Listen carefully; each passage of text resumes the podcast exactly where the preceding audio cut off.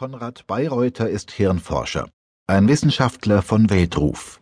Er hat an der amerikanischen Elite-Uni in Harvard gearbeitet. Er hat in den First-Class-Journalen publiziert, in Nature, Science, Lancet. Er wird zu Vorträgen in aller Welt eingeladen. Zuletzt war er in Osaka im Süden Japans. Für einen wie ihn ist der Gedanke unerträglich, Opfer jener zerstörerischen Kräfte zu werden, die das Bewusstsein auslöschen und die Handlungsfreiheit beseitigen. Konrad Bayreuther ist gern Herr seiner Handlungen, er lebt bewusst und kultiviert seine äußere Erscheinung. Sie denken beim Frühstück schon ans Denken? Selbstverständlich, Denken verbraucht wahnsinnig viel Energie. Ein Fünftel der Energie, die wir im Körper verbrennen, verbraucht das Gehirn, obwohl es gerade zwei Prozent unseres Körpergewichts ausmacht. Das Gehirn ist das teuerste Organ, vom Energieverbrauch pro Kilo betrachtet. Und was bringt die Energie ins Hirn? Das Hirn braucht reinen Zucker, Glucose. Sie löffeln Zucker zum Frühstück? Ich esse Zucker in Form von Obst, morgens zum Beispiel einen Apfel, ich bin ein sehr sinnlicher Mensch. Ich dusche morgens gern warm, einfach um mit dem Gefühl der Wärme den Tag beginnen zu lassen. Und so habe ich auch gern diesen sinnlichen Apfel in der Hand. Ein karges Mahl. Keineswegs. Das Frühstück bei mir ist ein Genießerfrühstück. Ich trinke Früchtetee, Malve oder Brennnessel oder mal Kamille. Das hängt von meiner Laune ab, so wie ich mir auch jeden Tag nach meiner Stimmung den Anzug aussuche. Heute habe ich Feigen gegessen zum Frühstück.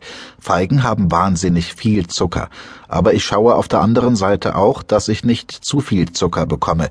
Zu viel ist ganz schlecht fürs Gehirn. Lieber was Deftiges. Ich esse dann meistens noch ein Schwarzbrot mit ner Tomate drauf und Joghurt. Heute habe ich auch noch Lust gehabt auf Joghurt. Da ist sehr viel Eiweiß drin. Eiweiß fürs Hirn? Das ist wahnsinnig wichtig.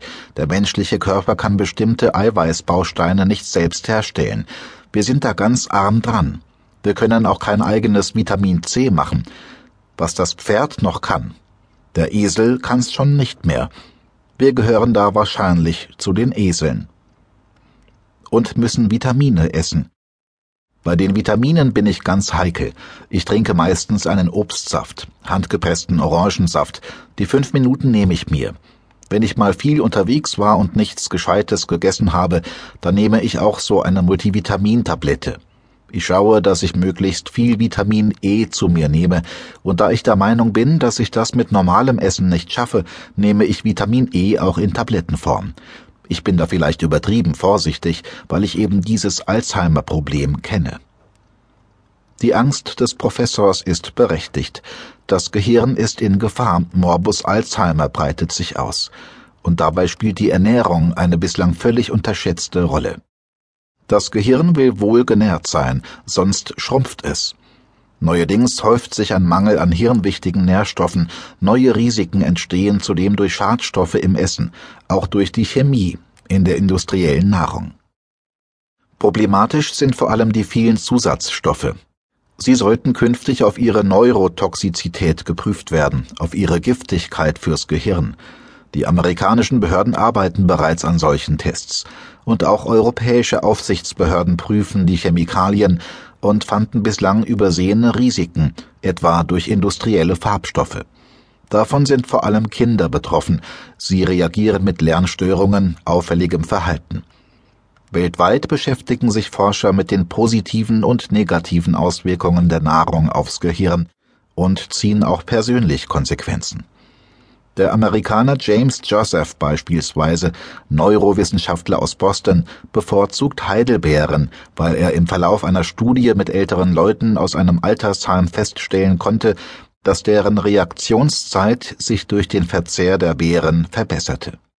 Seither rät er allen, esst Heidelbeeren oder Walnüsse. Walnüsse könnten zum Schutz vor nachlassenden geistigen und motorischen Fähigkeiten im Alter beitragen, sagt Joseph.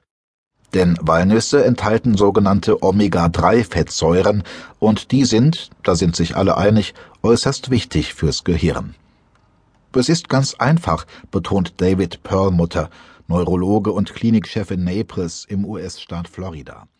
Nahrung ist